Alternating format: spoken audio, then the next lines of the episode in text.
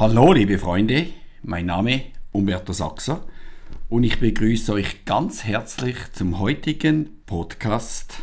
Es geht darum, wie man in zwölf Schritten achtmal besser werden kann als der Durchschnitt. Achtmal besser, das klingt extrem sportlich, ist es jedoch nicht, weil in vielen Firmen findest du Leute, die um Welten besser sind als der Durchschnitt und du siehst auch, wenn du draußen schaust, einzelne Firmen, die um Welten besser sind als ihre Mitbewerber. Dieses achtmal besser, das kommt aus den eigenen Erfahrungen. Dort, wo ich ursprünglich herkomme, hat der Durchschnitt 3 Millionen Umsatz gemacht und die besten 24. Achtmal besser als der Durchschnitt. Wir haben in den letzten vier Podcasts Schritt 1 bis 4 durchgenommen. Heute kommt Schritt Nummer 5. Ich repetiere jedoch kurz die ersten vier Schritte. Okay, also, das Ganze beginnt mit der Einstellung. Das ist noch nicht Schritt 1. Diese braucht es überhaupt, das Mindset, die Einstellung, dass man überhaupt bereit ist, diese zwölf Schritte anzuwenden. Wenn jemand denkt, das geht nicht, also du hast jetzt da gehört, achtmal mehr als der Durchschnitt, da gibt es natürlich einige, die denken, ja, das geht nicht. Der Umberto Sachse erzählt da wieder etwas, was übertrieben ist oder sonst etwas. Und interessant ist, diese Person hat recht. Weil, egal woran jemand glaubt. Am Schluss, am Ende des Tages, kann man oft beweisen, dass man recht hat. Weil das, was man glaubt, das sieht man auch eher. Ja, durch das sieht man es auch an oder strebt es an. Und durch das kommt es auch in das Leben von dieser Person. Und es ist extremst wichtig, dass ich beginne, ja, an Dinge zu glauben, die mir helfen, weiterzukommen. Und es spielt gar keine Rolle, ob ich Recht habe oder Unrecht habe weil indem ich beginne an etwas zu glauben, wo ich hin möchte, beginne ich auch die Dinge zu sehen, die mir helfen, damit ich dorthin komme. Ja? Und ich beginne auch, indem ich diese Dinge sehe, diese auch anzustreben. Und somit passiert vieles automatisch. Also die Einstellung ist wichtig und zu der Einstellung gehört auch deine inneren Glaubenssätze, wie man so sagt, oder dein innerer Dialog, das ist vielleicht noch das bessere Wort. Wenn ich etwas zeige, kannst du denken, ah, das geht nicht. Du kannst aber auch denken, interessant, wie geht das bei mir? Was ist der Unterschied? Wenn jemand denkt, das geht nicht, tut er ja nichts mehr dafür, dass es geht. Es ist abgehakt.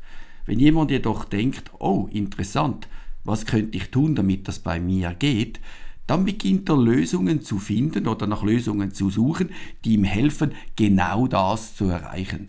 Und um genau das geht es ja im Verkauf, dass ich mir beginne Gedanken zu machen, die mir helfen, dorthin zu kommen, wo ich hinkommen möchte.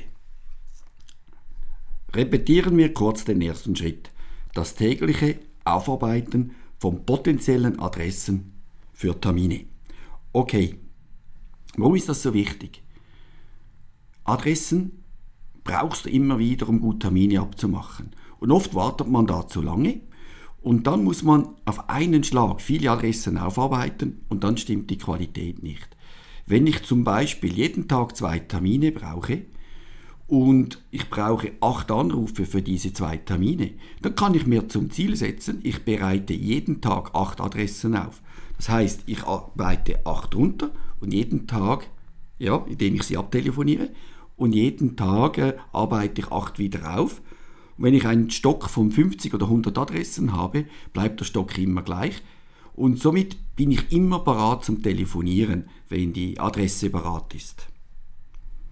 Dann der zweite Schritt, das Integrieren vom Abmachen der Termine in den Arbeitstag. Wenn du das nicht hast, dann gibt es einen unglaublichen Druck auf die Zeiten, die reserviert ist, um Termine abzumachen. Wenn du aber die Adressen immer auf Mann hast, du bist immer wieder mal ein bisschen früher fertig bei einem Termin, ja.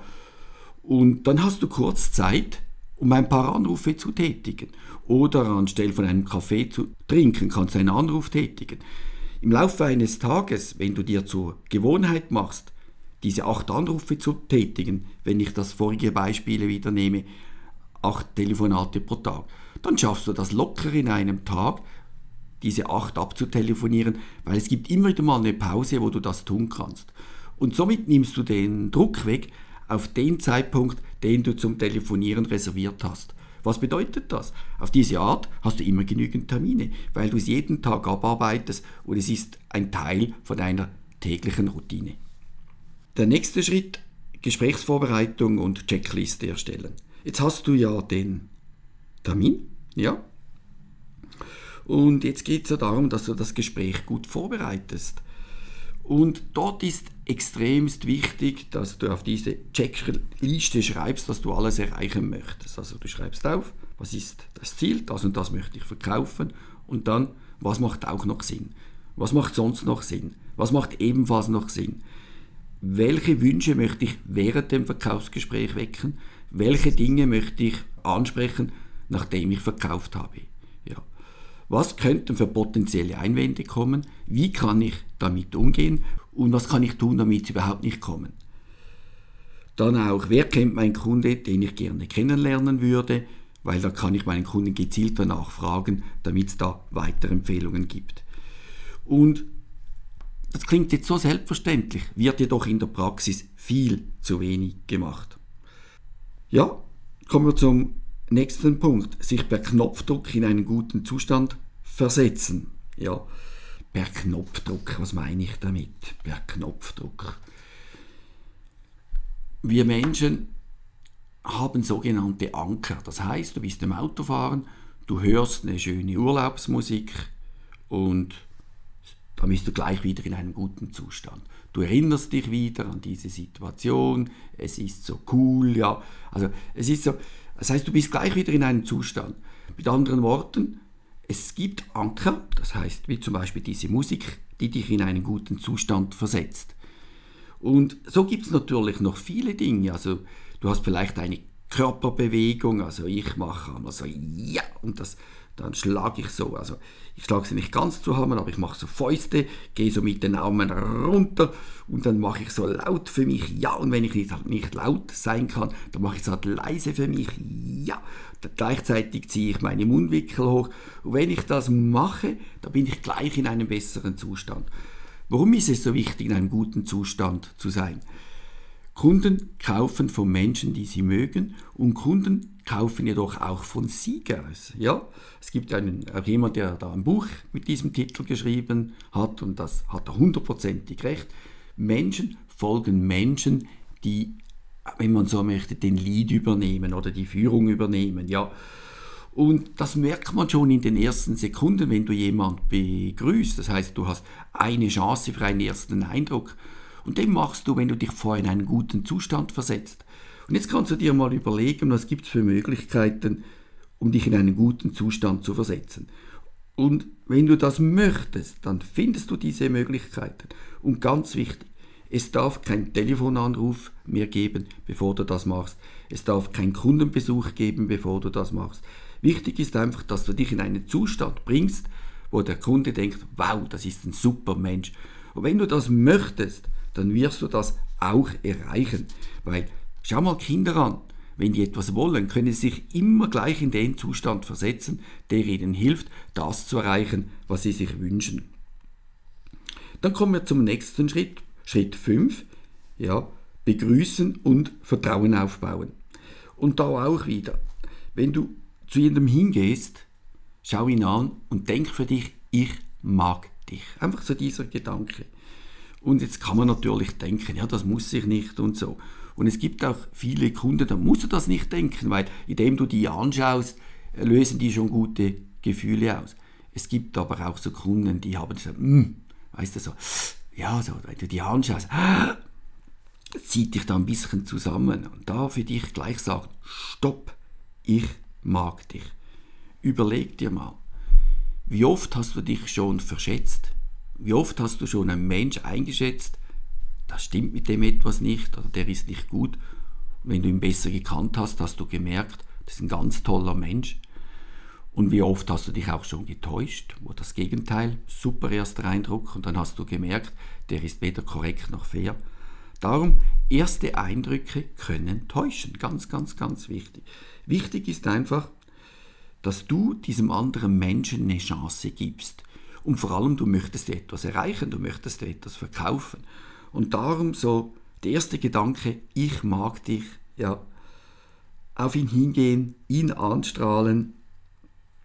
Wenn du die Hände gibst, einen Moment warten, wie er die Hände drückt, seinen Händedruck anpassen, noch einmal denken, ich mag dich, schauen, dass du nicht so nahe kommst, dass du ungefähr eine Armlänge Abstand hast.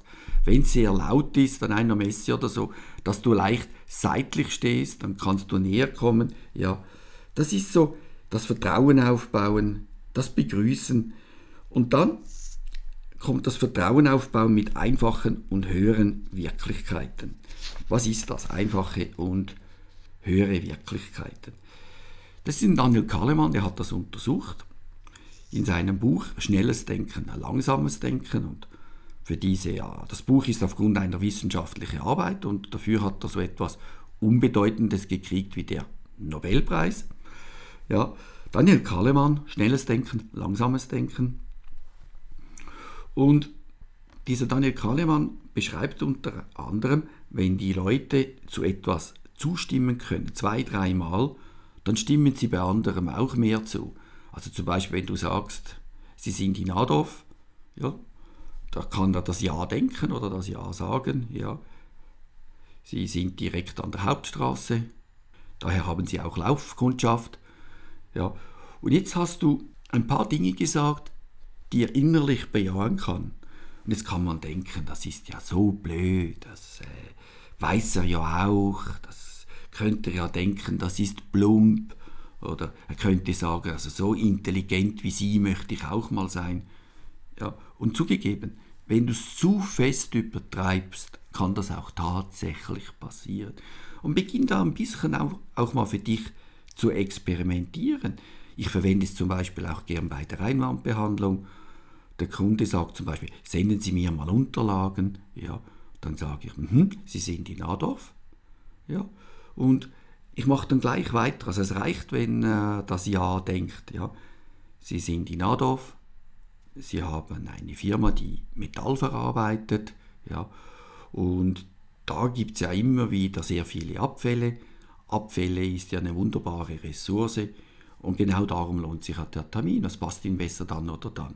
Das heißt, ich bin gar nicht auf das Unterlagensenden eingegangen. Und indem ich zuerst ein paar Dinge gesagt habe, die er sicher bejahen kann, ja, kann ich nachher wieder schön zum Thema gehen und ich habe ihn schön abgeleckt und ich komme in die Richtung Ziel. Das heißt, diese einfachen Wirklichkeiten, die haben es wirklich, wirklich, wirklich in sich. Das heißt, wenn du hinkommst, du das Gespräch eröffnest, sagst du, ja, wir haben auf heute einen Termin abgemacht. Wenn das der Fall war, dann kann er das Ja sagen oder das Ja denken. Ja. Sie haben eine Schreinerei, Sie haben mir gesagt, Sie haben 100 Mitarbeiter. Wenn er das gesagt hat, dann ist es eine einfache Wirklichkeit. Ja. ja. Sie haben sich spezialisiert auf Möbel. Ja. Und diesbezüglich habe ich Ihnen am Telefon gesagt, dass es etwas gibt, was von der Oberflächenbearbeitung die Möbel hochwertiger machen. Das heißt, wenn der Kunde sie sieht, denkt er, wow, die haben noch mehr Wert. Und diese Hochwertigkeit macht sehr vieles einfacher, macht den Verkauf einfacher, ja, macht die Präsentation einfacher, macht die Kunden glücklicher. Und das würde ich gerne mit Ihnen heute anschauen.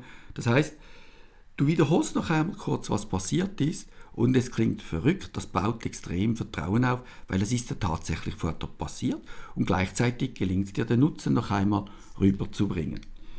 Jetzt kann man natürlich sagen, ja, da falle ich mit der Tür viel zu schnell ins Haus, da mache ich lieber zuerst ein bisschen Smalltalk.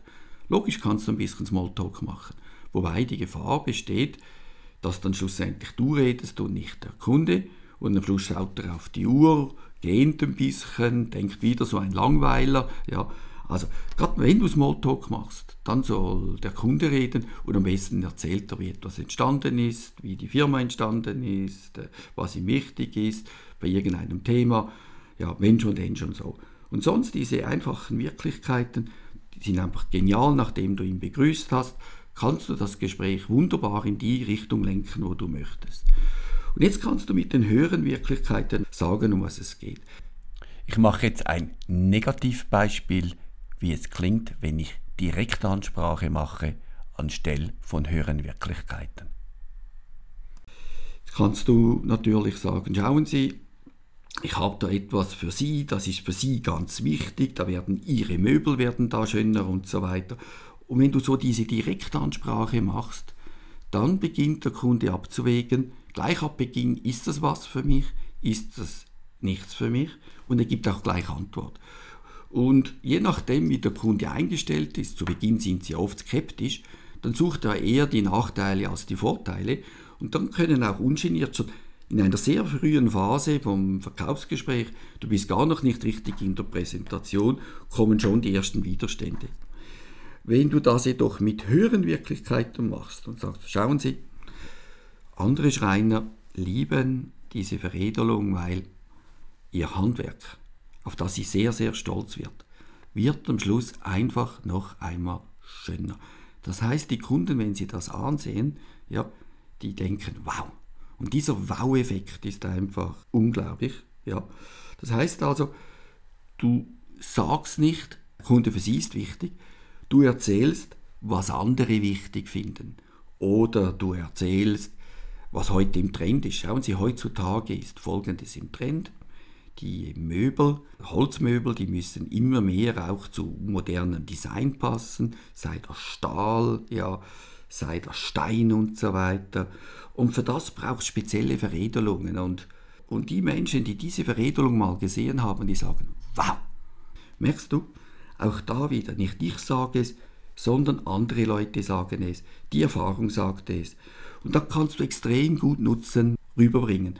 Und jetzt stell dir mal vor, wie schnell das geht. Du kommst, du begrüßt ihn, du denkst, ich mag dich, du gehst mit ihm vielleicht an den Platz, du sitzt an das richtige Ort.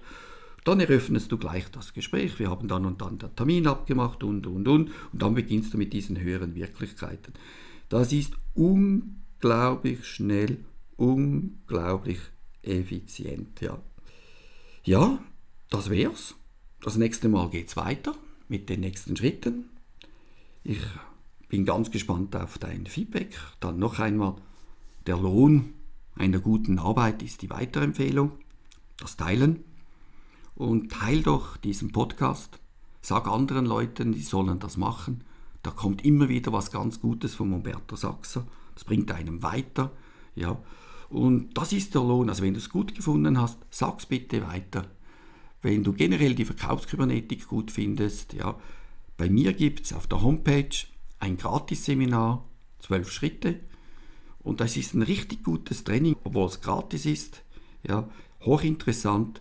Kannst du einfach auf meine Homepage gehen, www.umberto.ch oder www.verkaufskybernetik.com. Gratisseminar oder gratis Webinar und dich dort anmelden. Und du kannst auch Kollegen anmelden. Ja. In dem Sinn, viel Spaß beim Umsetzen. Dein Umberto Sachser.